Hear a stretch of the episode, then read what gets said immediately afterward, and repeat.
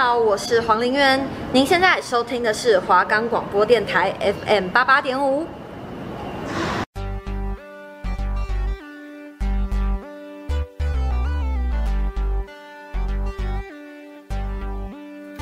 各位听众，大家好，晚安。宇宙科技充满了各位无限的想象，大家是否对于科技生活充满了各种好奇与疑问？也憧憬能为生活带来便利的智慧科技、智慧助理。您的科技观点，科技生活龙一一为您解答。科技生活龙要多深有多深，让我们来为了您了解、探索科技的美好。我是今天的节目主持人黄静文。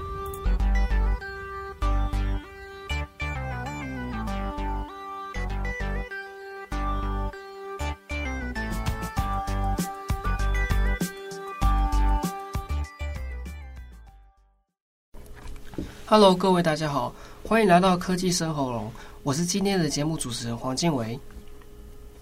我们的节目可以在 Spotify、Firstory、Apple Podcast、Google Podcast、Pocket Casts、SoundOut Player 等平台上收听，搜寻华冈广播电台就可以听到我们的节目喽。好，那大家好，呃，今天要讲的主题是，呃，有关于市场是有第一台的 Readimo。标准亲子市场推出彩色电子阅读器。这所谓的彩色阅读器的话，就是像是学生啊，或者是幼儿族群，他们如果要去阅读一些东西的话，就阅读书本啊、书籍，那么他们可以透过这个阅读器来达到这个学习效果。那这个读墨的 Ready Mo 电子书，它是主要是从二零一七年开始，每年固定会推出一款自家的 E Ink。电子纸的阅读器，那么在今年推出了超大面板的十三点三寸 Moon Ink Pro 十三之后，到了今天已经有六寸 Moon Ink 七点八寸的 Moon Ink Plus，呃，还有十点三寸的 Moon Ink Pro 十三点三寸的 Moon Ink Pro 十三四种尺寸不同、功能相异的电子书阅读器，呃，各种尺寸的阅读器，目前的话销售累计是三点二万台。也是一个蛮大的销售量。那么，在今年的十月份呢，呃，Readimo 它发表了家庭账号的功能。每一个家庭账号，它是以两位大人加四位小孩为成员上线。两位成人可以彼此互借书籍，也可以将各自书籍借予小孩。那么，这个概念的话，是就像是借阅实体书一般，一本书轮流读。像是我们去图书馆拿拿着呃图书图书馆的卡，然后去里面借书这样子，类似这样子的形式。那么相隔不到一个月的时候，就推出了这个 mooInk Seek，其实也是同样针对亲子共读市场。如今对于国中国小学童来说，智慧型手机、平板电脑已经唾手可得，已经非常习惯液晶萤幕的声光刺激。那么，当这个时候，如果家长希望是把孩子的眼光，呃，从手机呀、电玩上抢回来，转向阅读一本文字书籍的话，业者是主要是认为彩色阅读器会比黑白的电子书阅读起来更容易吸引孩子的目光啊。就是如果你光是拿一本书给小孩、给孩子听、给给孩子看，那么孩孩子看的话，他一定会觉得很无聊。那么他。也没有学习的效果。那如果你转的是拿一个电子阅读器给他的话，他可能会因为现在手手上的电子书基本上都是以三 C 产品啊，或者是像是呃智慧型手机啊这些这些三电子产品，目前已经是对小孩已经深陷进去了。那么小孩的话，他可能对纸本书也是不会很感兴趣的这样子的。那么电子书的话，它阅读器，它这项产品并不是只是一个单纯的载具，但是毕竟现在人手一只手机嘛，我们想要看电子书也是没有问题。可是，在面对可能被智慧型手机霸占的市场当中，这个一个木木印的机器要有很好的硬体、软体和服务，那必须要做到三合一，才能在市场走下去。因此，Moon Ink C 新品推出后，也会持续倾听消费者的需求，持续更新软体，并提升客户服务，发挥本土台厂的最大优势。那么，最主要的话，彩这个电子书，它主要是以彩色面板的形式去呈现。很多初次购买的消费者以为电子书阅读器跟平板电脑一样都是彩色界面，但是购买的时候才发现产品与自己想象的都是不一样的。由此现象是可以看出，彩色面板对于首次尝试电子书阅读器的初心者来说，接受度会比较高。这这个也是最主要 Mo Inc 想要瞄准的目标客群。那么刚刚前面提到说的，呃，有一些消费者，一部分消费者他买了这个产品，他发现自己想象的不一样，他可能会觉得说，他一开始买的这个呃电子书可能会像是平板电脑一样。那如果既然是这样子，我自己认为自己看法认为是说，那你不如就是去买平板电脑，去当这个设备来当阅读器这样子。那电子书的话，它这种东电子书，它就主要是专门用来去阅读书籍啊，阅读呃图画啊，阅读文字的这种东西，它是没办法比较可以去没办法去拍摄啊，有照相功能啊这种，它它就是主要是钻研是在主要的功能就是在阅读这一方面，所以这个对一些比较想要就是不想要让自己分心的一些呃消费者啊，或者是学生族群，呃甚至是孩童。在他们学习成长上一定是有帮助。那么我自己的话，我本身是对阅读还蛮有兴趣的，但是我自己是不会去花钱去买这个阅读器啦。毕竟的话，呃，现在阅读器它有面对它的主要的客群，它会针对它主要客群去卖给那些需要，主要是不想让自己分心，然后去使用这些电子书阅读器的人。那么像我这种科学的话，呃，因为我们是大学生的，也没有太大升学需要让自己专心的专注的必要，那所以说，呃，我可能自己的话就是利用手机啊去阅读一些想要看的，呃，不管是漫画啊、书籍啊，或者是电影啊这些的，这些还是主要可以让我达到主要的学习效果的。那么，呃，我自己是不会主要是会去买这个电子书的。那相信电子书它的这个市场，它在。呃，市场上一定还是有占很大的优势，所以比较不需要过度担心啊。那么休息一下，我们先进一下广告。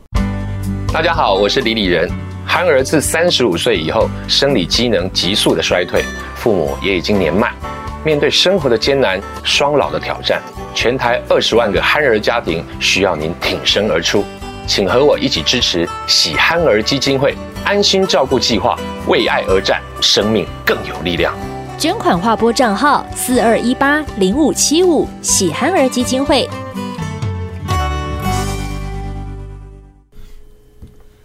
Hello，各位大家好，欢迎回到科技生活融。接下来要讲的主题是有关于机器人的部分。之前前面节目可能讲了很多机器人，但这次的机器人是一个非常比较特别的机器人，它是一个属于眼神自然的人造人，眼神自然的人造人，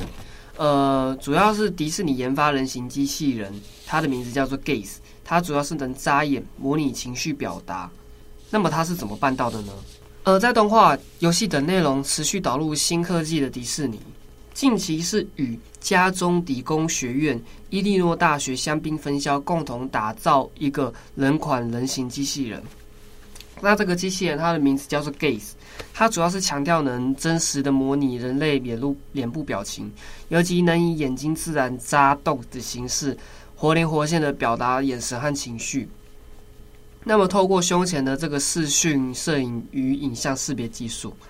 让 Gaze 这个机器人。它能知晓何时可以与外界进行互动，那么这样的设计在先前许多机器人的应用上已经非常常见。但是 Gaze 更大的特色能在于以自然神情让人轻松互动，而不会有一般机器人带来的冰冷感。那么由这个复杂零件与感应设备组成的 Gaze，虽然在尚未披外表皮肤的状态下，呃，看起来是有些恐怖。但是它的设计着重于面部细微表情，包括眼球注视方向啊、眨眼频率或者是转头动作，都是可以模拟自然人类的行为。那么同时，当人类靠近时，Gaze 也会自动给予回应。那对于这一这一点的话，我主要是看法说，呃，机器人，因为机器人现在形式最主要都是以呃机械为主，它不会脸上特刻意去装一些皮肤啊，还是什么。又不是像魔鬼终结者一样，但是如果当机器人出现这种形式的话，以这种形式人的形式存在，那我觉得人类自己是比较需要担心的，因为有因为目前科技社会发达，那么你难保在未来二十三十年，你可能在路上遇到的人，你都不没办法去分辨说他是真人还是机器人。所以我觉得关于这一点是很可怕的一件事情，我自己是没办法去想象那种那种形形式啦。呃，但是关于这一点，呃，眼神是对于人类交流量相当重要的互动模式，许多社交行为都会因为眼神的交错感觉就是感受而有不同的意会结果。那么，例如令人感觉诚恳啊、热情，或者是令人觉得烦躁、好炸，呃，那么因此 gaze。在这个发开发过程，便是以重视人类真实表情为目的，就仿佛就是像真人一样。那么过去迪士尼也有许多以人类情感啊、心理感受为基础的设计，都是应用在游戏及动画内容，其中包含透过人类自然行为心理预期打造的游戏互动模式，或是让动画里的人物动作表现更为真实。我自己本身对于机器人也是有浓厚兴趣的。那我也幻想以后机器人在生活上可以为我做许多事啊。那么近期研究里，机器人的设计已经不再是局限在更聪明或者是更细微的执行能力，而更开始重视与人类互动时的自然表现。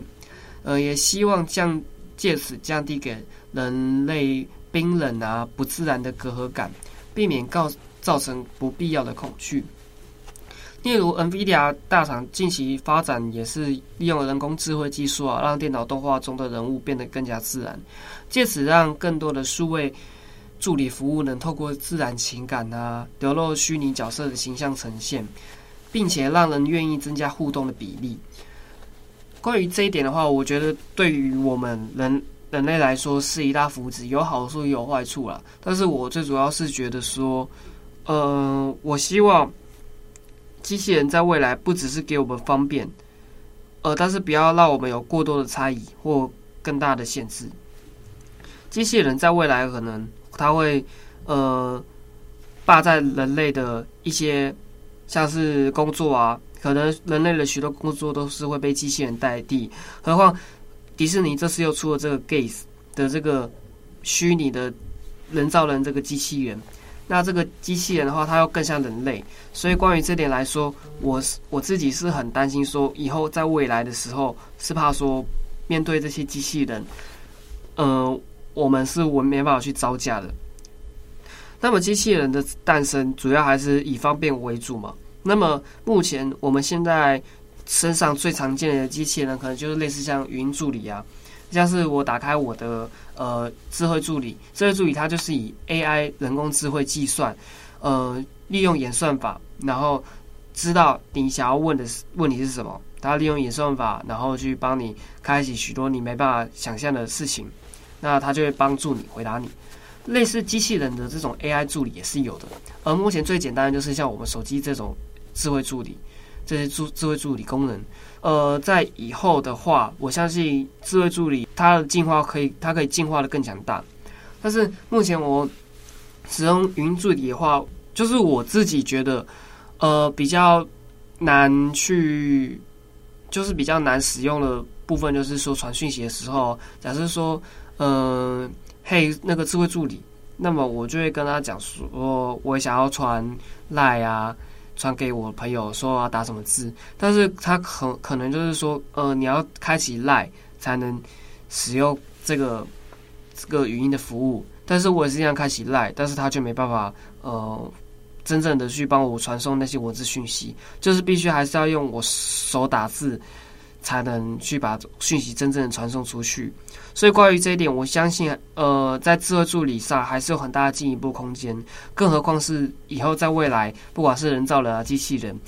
或者是更可能会取代人类生活上的一部分，我觉得这些事情都是机器人本身智慧 AI 需要拿捏的技巧。这样子，好，那休息一下，我们进入一下结尾歌曲喽。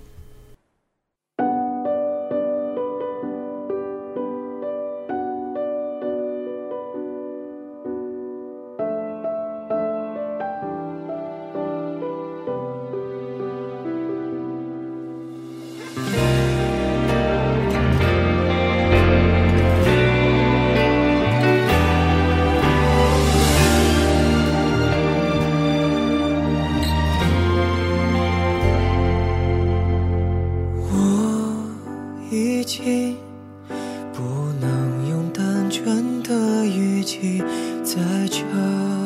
情歌虽然表面上我还是完整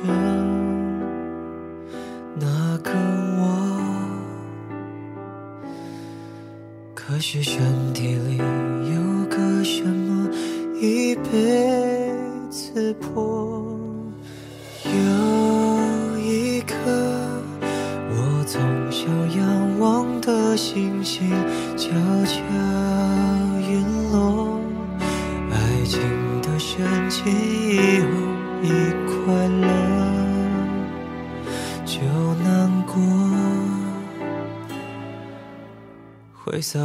之间有句话再不说，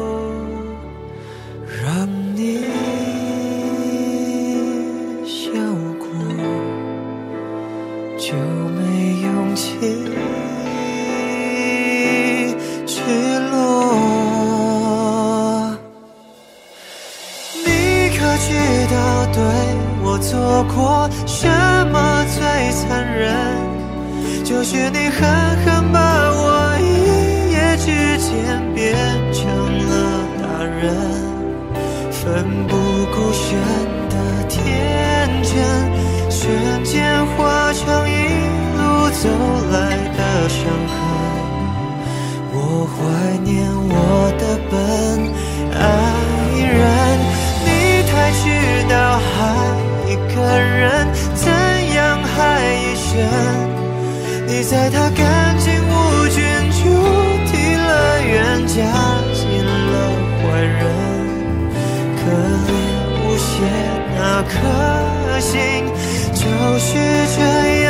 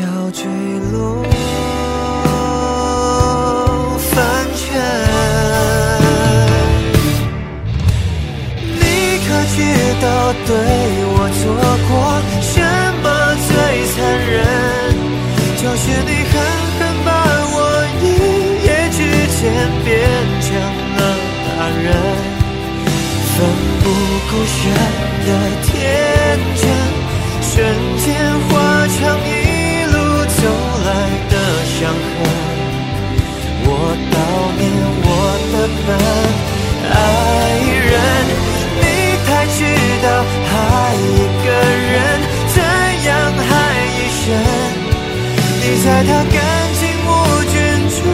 题乐园加进了坏人可怜无邪那颗心突然明白自私一点不过分全因为你自焚亲吻好想知道这个世界会有什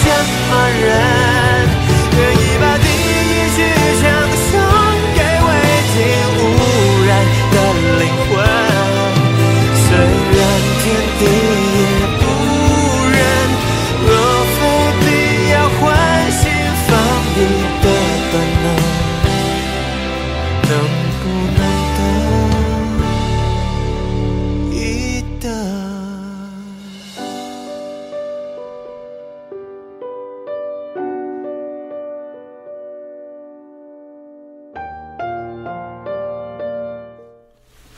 大家好，欢迎回到科技生活楼，我是节目主持人黄静维。接下来的主题主要是讲，嗯，有关于环保意识，环保意识抬头嘛。最近近年来的健康环保意识抬头，强调选择在地当季、对于环境友善的食材，以降低对于环境冲击的低碳蔬食。目前这个主题是，呃，在我们生活上是算一个蛮夯的主题。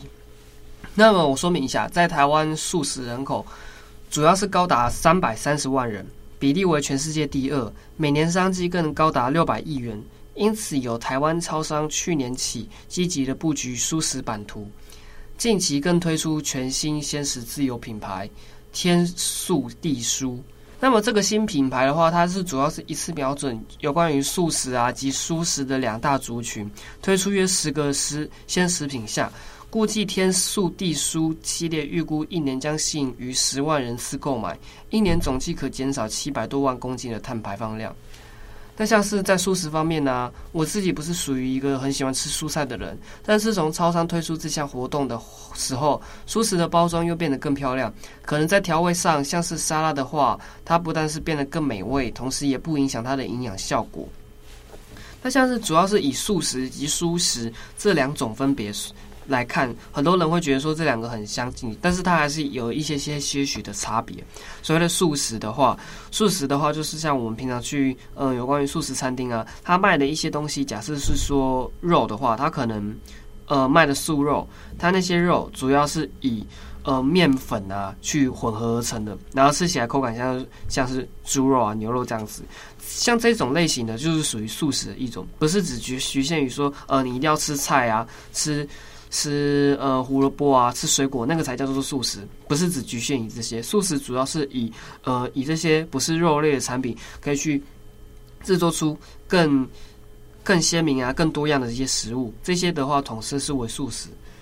那么蔬食的话，主要就是以单纯去吃生食啊，就是呃生菜沙拉啊这些的，这是单纯吃菜、吃蔬菜这种的话就可以叫做蔬食。